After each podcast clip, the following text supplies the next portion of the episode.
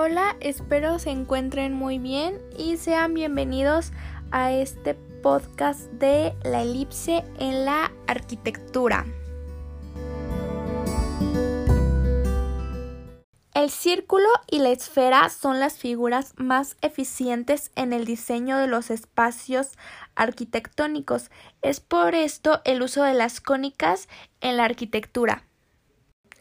La elipse en arquitectura se utiliza en las construcciones o estructuras, por ejemplo, en la construcción de anfiteatros como el de Pompeya en Italia, en las escaleras de caracol, en las catedrales y capillas se utilizan las estructuras con techos elipsoidales, los cuales permiten que se pueda oír a una persona que está en un foco hasta el otro foco.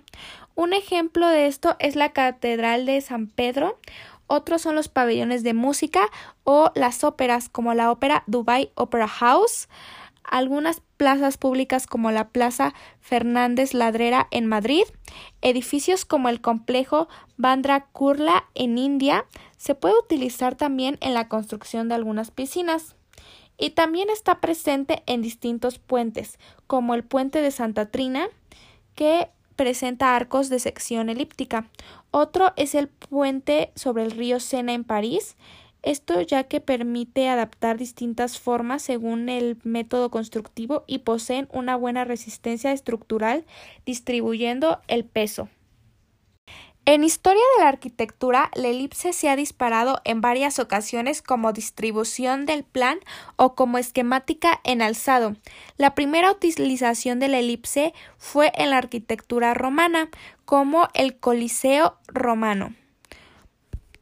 Gran ejemplo de la elipse en la arquitectura es la Galería de los Susurros en la Gran Central de Nueva York, pues se trata de una bóveda que produce un fenómeno relacionado con la acústica, que permite que el sonido pueda viajar sin obstáculos desde una de sus columnas a su opuesta, de tal forma que dos personas puedan tener una conversación de columna a columna y una persona que está en el centro de la galería no puede escuchar nada, ya que la construcción está formada como una elipse.